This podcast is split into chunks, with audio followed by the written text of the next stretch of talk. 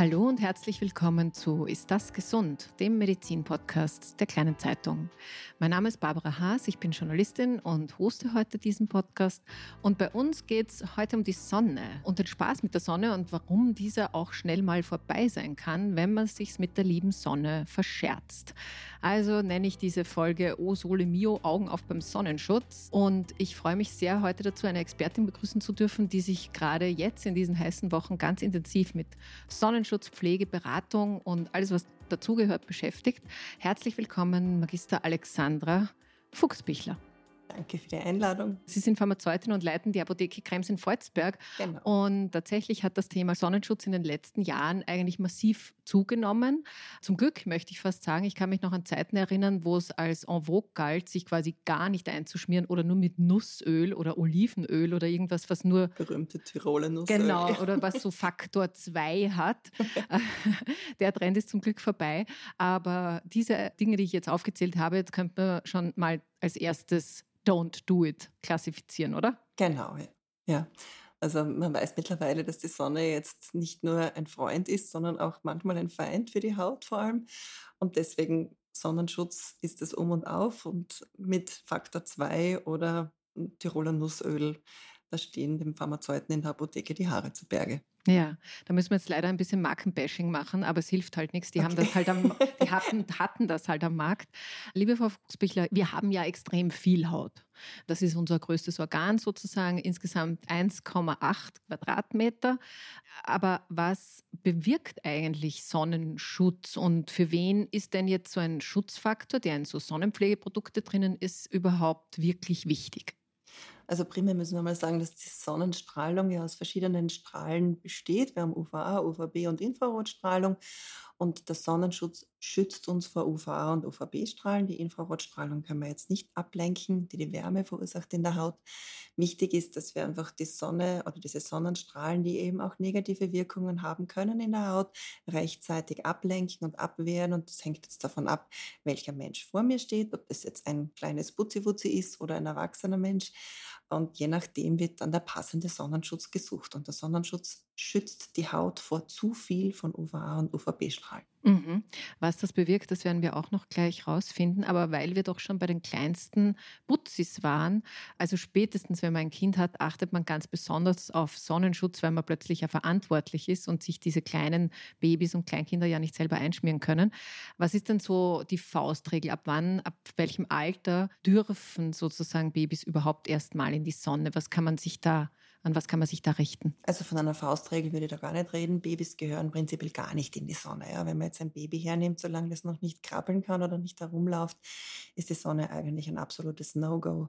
Das Allerschlimmste ist, wenn man das Baby mit an den Strand nimmt, irgendwo in Italien und dann womöglich noch über Mittag mit dem Putzi am Strand ist. Also da muss man, man schon mal schon fast einschreiten. Also Babys gehören nicht in die Sonne. Babys gehören in den Schatten, Babys gehören kühl aufbewahrt, hätte ich jetzt fast gesagt. Also das sollen einen kühlen Ort aufsuchen. Mit kleinen Putzis kann man nur in den frühen Morgenstunden und am Abend eventuell an den Strand gehen. Und diese Mittagssiesta ist also für Babys und kleine Kinder ganz, ganz wichtig. Ja. Mhm. Okay, also Babys erstmal gar nicht mitnehmen, anderes Urlaubsziel aussuchen, in die Berge fahren und genau. da ist viel Wald und Schatten und so.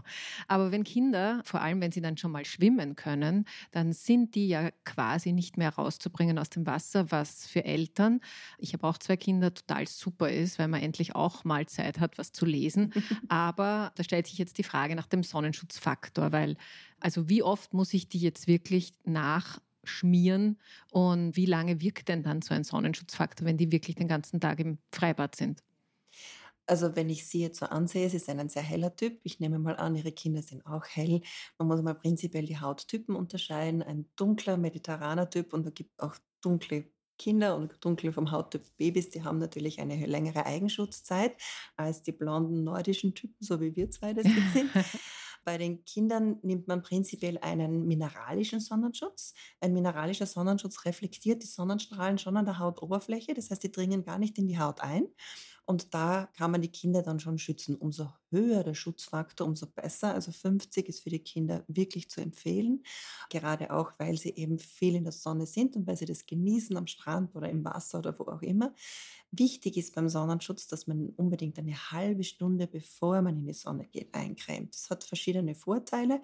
Erstens einmal kann man dann in aller Ruhe im Hotelzimmer oder noch zu Hause wirklich ganz genau und exakt alles einschmieren, nichts auslassen. Die Ohrenränder, die Zehenspitzen.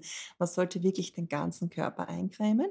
Man kann das auch in der Ruhe viel besser aufschmelzen in der Hand, gerade den mineralischen Sonnenschutz. Das ist ihm sehr wichtig, dass man den gut in der Hand zuerst, bevor man das Kind eincremt, aufschmilzt. Dann verteilt sich das auch leichter auf der Haut. Dann ist das nicht so hart und fest, weil die sind ja doch ein bisschen kompakter in der Textur.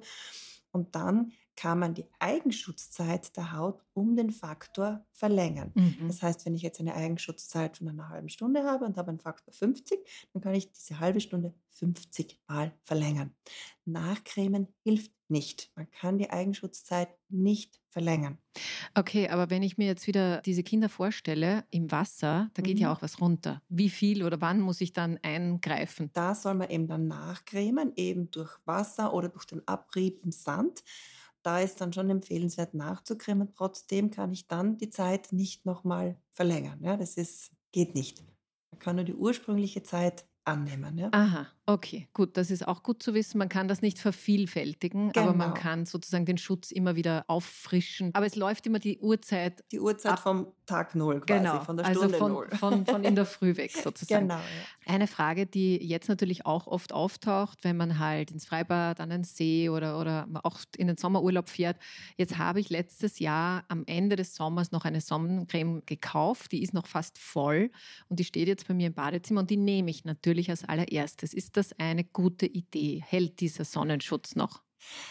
Jein. Es ist nicht so einfach zu beantworten. Erstens, wenn der Sonnenschutz immer zu Hause war und kühl und vom Sonnenlicht nicht erwärmt gelagert wurde, dann hält er im Prinzip noch. Ja?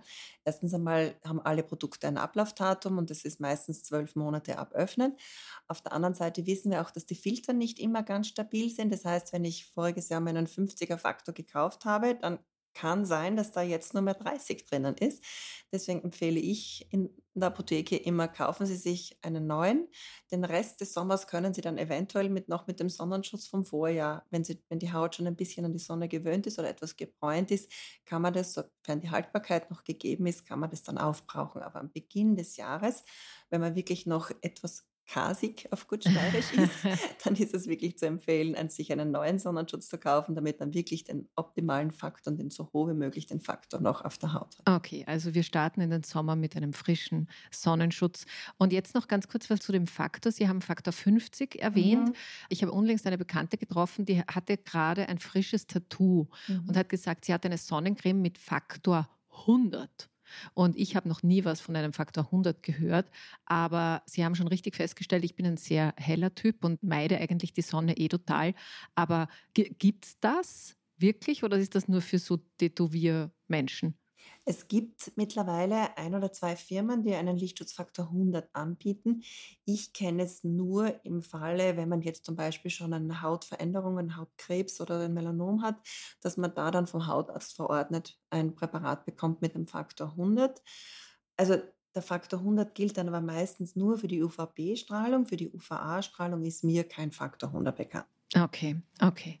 Ich möchte ein bisschen weiter in der Alterspyramide. Wenn sich die Haut langsam an die Sonne gewöhnt hat, gerade jetzt von den Kindern, von den älteren Kindern. Also so, wir sagen, wir sind jetzt nicht am Anfang der Ferien, sondern wir sind schon, haben schon die ersten drei Wochen hinter uns und die sind so leicht angebräunt.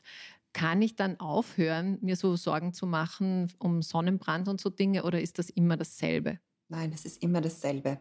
Es können auch ganz dunkelhäutige Menschen einen Sonnenbrand bekommen. Ja? Also das hat nichts damit zu tun. Die Haut gehört immer geschützt. Man kann eventuell den Lichtschutzfaktor etwas verringern, dass man sagt, man nimmt 30 oder noch weniger empfehle ich ehrlich gesagt nicht. Aber es macht ja auch nichts, wenn man den ganzen Sommer hindurch den 50er cremt. Man wird ja trotzdem braun. Es dauert halt einfach nur ein bisschen länger. Und diese schöne Bräune ist halt ein Schönheitsideal, das wir zum Teil eben einfach haben.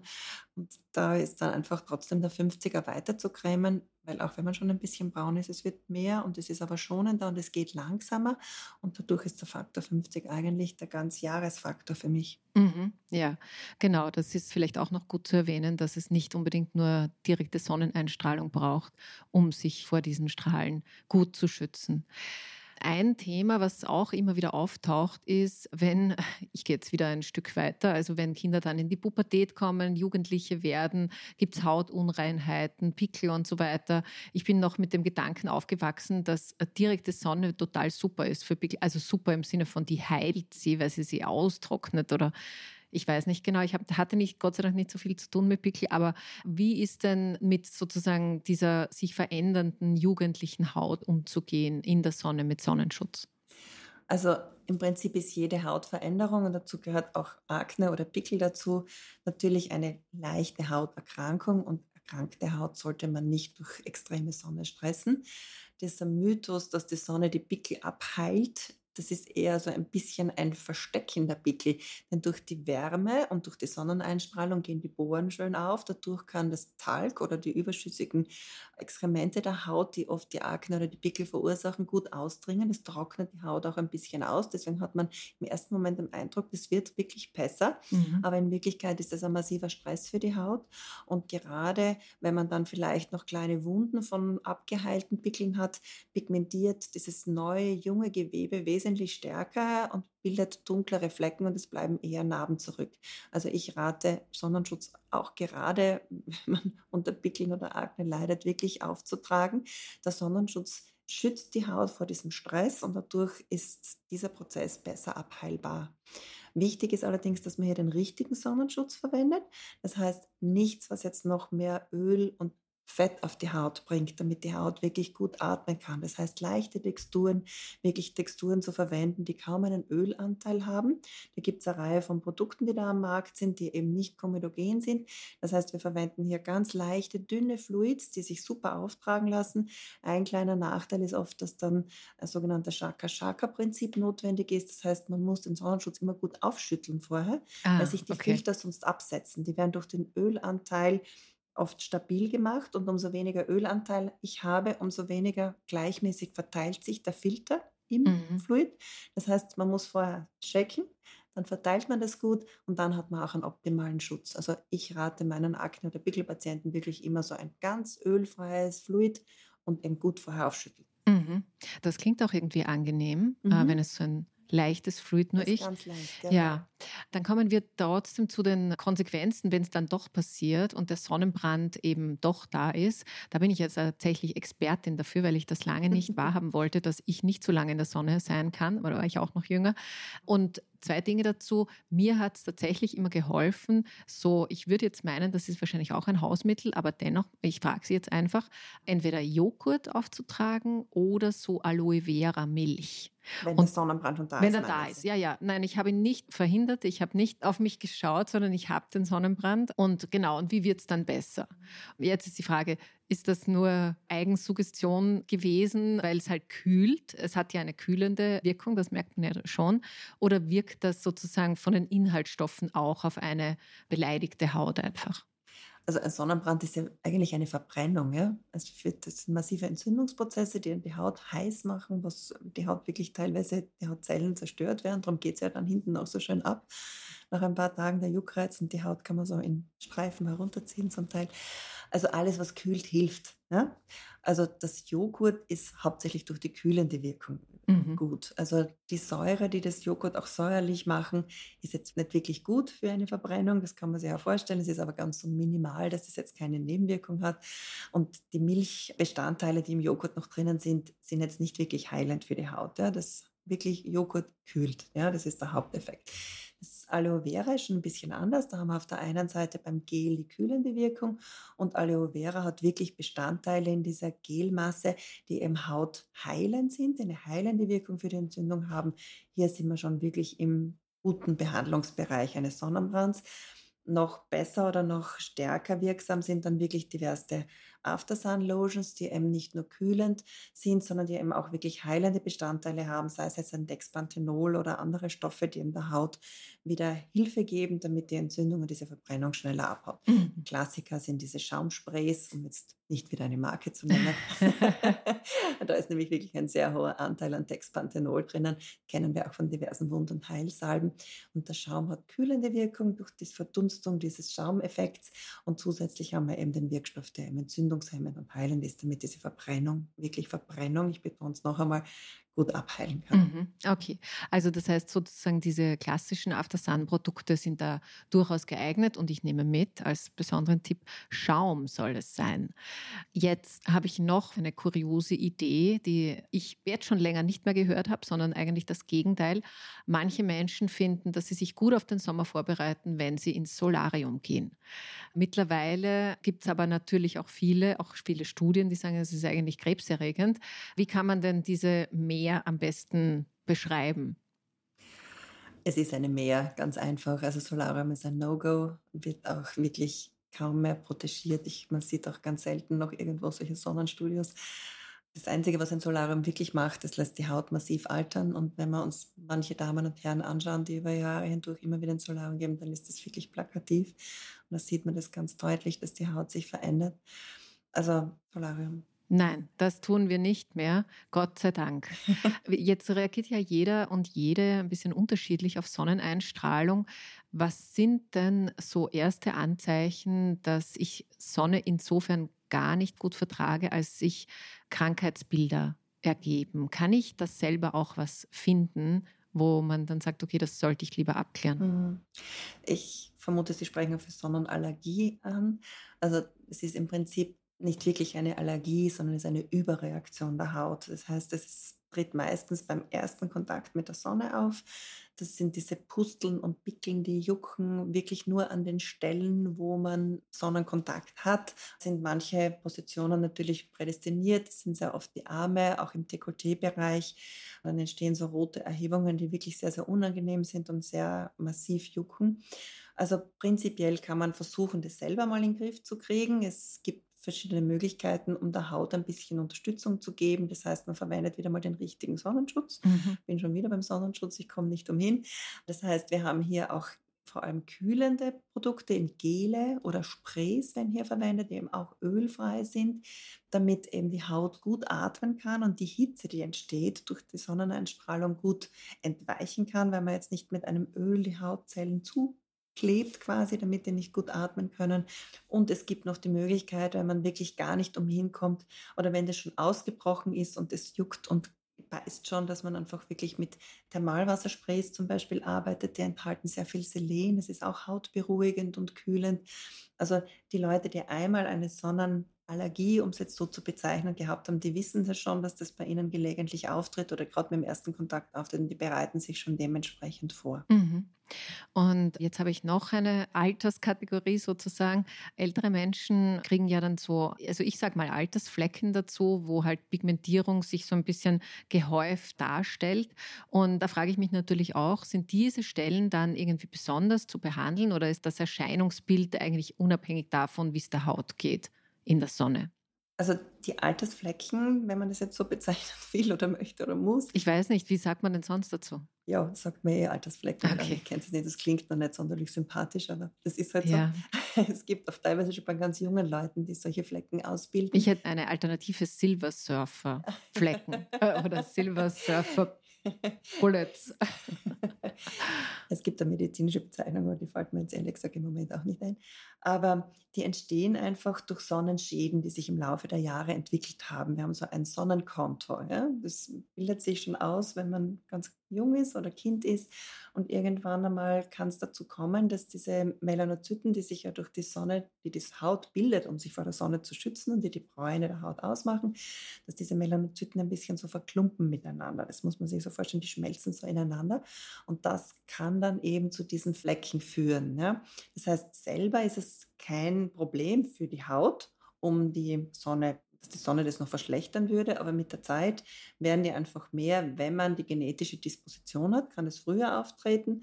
Wenn man sehr viel Sonnenraubbau betrieben hat, tritt es ein bisschen früher auf und ansonsten kommt es einfach mit dem Alter. Ja. Das ist auch oft so, wenn, Menschen, die am Land arbeiten oder die Bäuerinnen und Bauern, da sieht man es oft mehr ausgeprägt, vor allem an den Stellen, die halt am Traktor exponiert waren und mm. die halt mhm. immer in der Sonne waren, die haben halt sonst am Körper wunderschön helle Haut ohne irgendwelche Flecken und die Arme oder das Dekolleté, der Nacken, das sind halt dann die Flecken, das sind die sogenannten mhm. Sonnenschäden.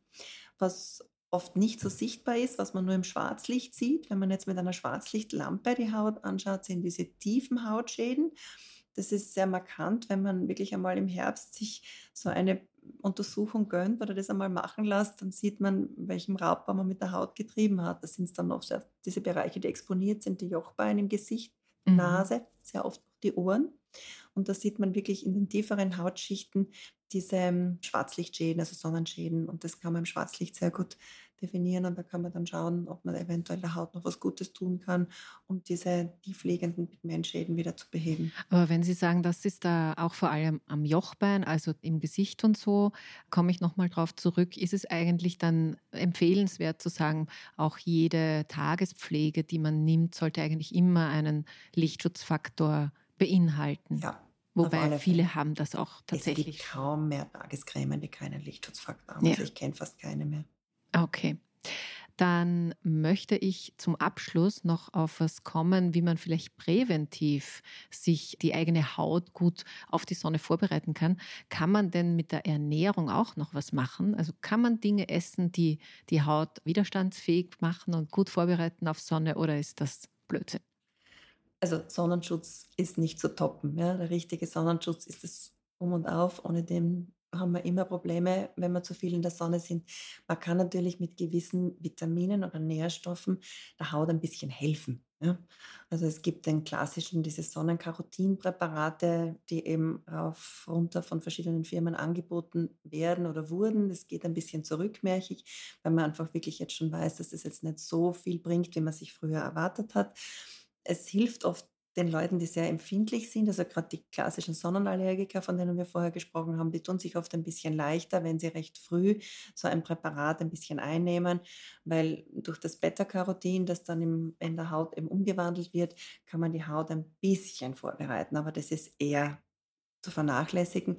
Was allerdings wichtig ist, sind so Inhaltsstoffe wie Vitamin C, Zink, äh, Selen, das sind so äh, Antioxidantien, die eben auch diese entzündlichen Prozesse in der Haut, die eben durch den Sonnenbrand entstehen, positiv beeinflussen, indem sie der Haut helfen, mit der Entzündung schneller umzugehen, die Entzündungen schneller abzuheilen und diese negativen Produkte, die durch die Entzündung entstehen, gut abbauen. Mhm.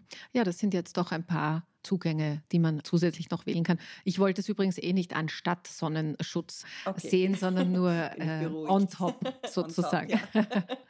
Liebe Frau Magister Fuchsbichler, ich bedanke mich sehr für Ihre Zeit und Ihre Expertise. Die Do's und Don'ts sind ganz wichtig beim Thema Sonnenschutz. Und wer sich jetzt noch ein bisschen mehr noch auseinandersetzen will mit diesem Thema, auch vielleicht auch noch was Hautkrankheiten in dem Zusammenhang betrifft, den lege ich noch ganz kurz unseren Gesundheitstalk mit meiner Kollegin Sonja Krause ans Herz.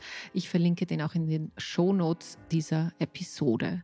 Und bei Ihnen, liebe Hörerinnen und Hörer, möchte ich mich auch ganz herzlich bedanken für Ihre Zeit und wünsche Ihnen eine schöne, erholsame und natürlich sonnenbrandfreie Zeit. Und wenn Ihnen der Podcast gefallen hat, dann freue ich mich über eine gute Bewertung und ein paar Likes und Shares und gerne Feedback, wenn Sie haben, unter der Adresse entweder gesund.kleinezeitung.at oder direkt an mich barbara.haas.kleinezeitung.at. Und in 14 Tagen hören wir uns wieder oder zumindest gibt es eine neue Episode dieses Podcasts. Bis dahin eine schöne Zeit und bleiben Sie gesund.